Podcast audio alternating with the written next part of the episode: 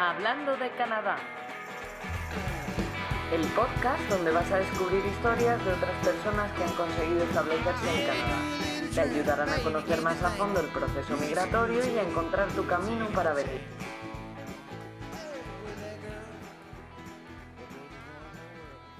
Bienvenidos y bienvenidas a Hablando de Canadá. Hoy estamos en un lugar especial, en la Plaza Escuela San Luis, un lugar mítico en Montreal. Está en el plató y es una plaza muy particular, así que hoy hemos decidido venir a grabar aquí el programa especial. En varios de nuestros vídeos los entrevistados hablaban de este programa, de International Experience Canada, así que por eso hemos decidido hacer un vídeo especial para contaros un poquito más acerca de los requisitos, la documentación y todo lo que necesitáis para poder aplicar. Canadá tiene acuerdos con varios países en el que permite a jóvenes hasta 35 años venir a vivir a Canadá durante 12 meses, ya sea para viajar, para estudiar o para trabajar. Este visado supone la puerta de entrada para venir a Canadá y por eso es bastante popular. Así que vamos a entrar un poco en detalle con las modalidades que tiene este visado. Son tres modalidades. Está disponible para cuatro países eh, de habla hispana para Chile, para Costa Rica, para México y para España. Y para que os hagáis una idea, las plazas son limitadas, así que, por ejemplo, para España la modalidad de Working Holiday tiene 800 visas para todo el territorio español. El visado tiene plazas limitadas, así que siempre sugerimos ir a la página de la Embajada de Canadá o la de Inmigración para revisar un poco lo, la documentación y los plazos.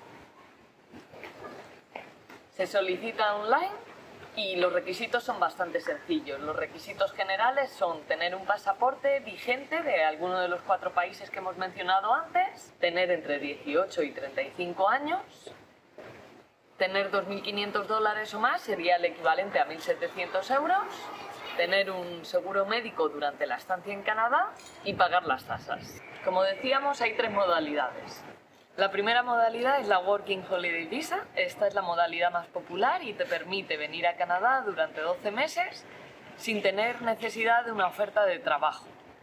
La segunda modalidad es la Young Professional. En este caso el objetivo es conseguir experiencia laboral profesional en Canadá y para este concreto sí que hace falta una oferta de trabajo y además el empleo es remunerado. La tercera modalidad es International Co-op y se trata de unas prácticas. En este caso tienes que ser un estudiante registrado en una institución postsecundaria y tendrás un permiso de trabajo para un mismo empleador.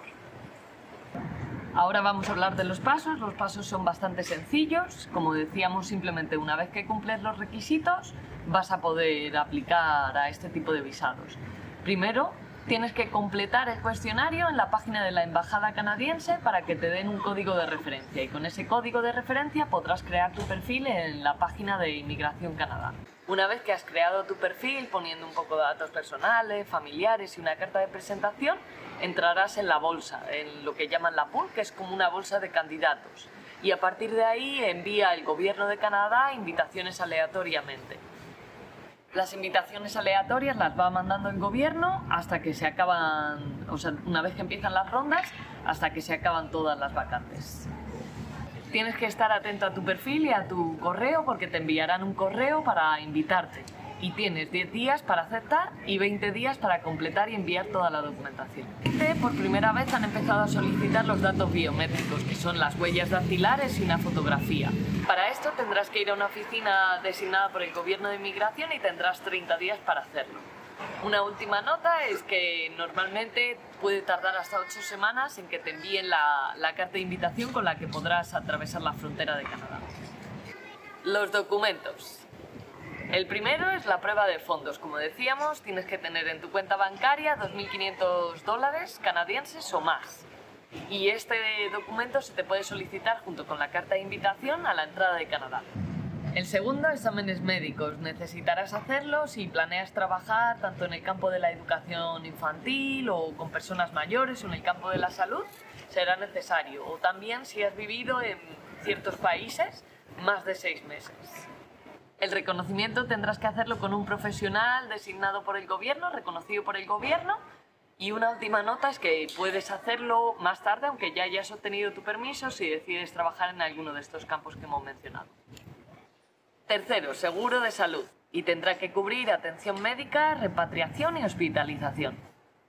El cuarto, certificado de antecedentes penales. Tendrás que entregarlo en el caso de que hayas vivido seis meses o más en algún otro país después de los 18 años.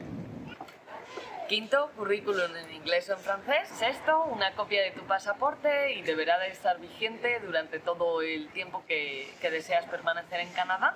Séptimo, una foto digital. Únicamente para los participantes de la modalidad International Co deberán entregar una prueba de que están registrados en una institución postsecundaria y una prueba de que tus estudios están relacionados con, con la posición, la oferta de trabajo que tienes. Por último, el coste. El coste del programa son de 153 dólares para cualquiera de las modalidades y los aplicantes de la Working Holiday Visa además tendrán que pagar 100 dólares del permiso de trabajo abierto. En el caso de los participantes de la Young Professional International Co-op no tendrán que pagar ningún coste extra, simplemente el empleador tendrá que pagar la cantidad de 230 dólares canadienses. Por último, este año, debido al COVID, eh, se han parado las invitaciones y no se sabe cuándo se reanudarán. Anteriormente, para la Working Holiday no se necesitaba una oferta de trabajo, pero este año, por el COVID, eh, están solicitando una oferta de trabajo a partir del 8 de mayo del 2020. Es uno de los requisitos. Además, los participantes de las tres modalidades tendrán que hacer una cuarentena de 14 días obligatoria. En los comentarios dejamos el capítulo de la guía de Hablando de Canadá que estamos preparando con todos los tipos de visados y con todas las formas que hay de venir a Canadá y con información relevante. Entonces vamos a dejar este capítulo de la guía que es de International Experience Canada para que os ayude. Así que espero que dejéis en los comentarios si os ha resultado útil, si tenéis otras dudas o qué os gustaría ver en otros vídeos. Así que si os ha gustado el vídeo, darle al like y no os olvidéis de suscribiros al canal Hablando de Canadá. Una vez más, muchas gracias por estar con nosotros.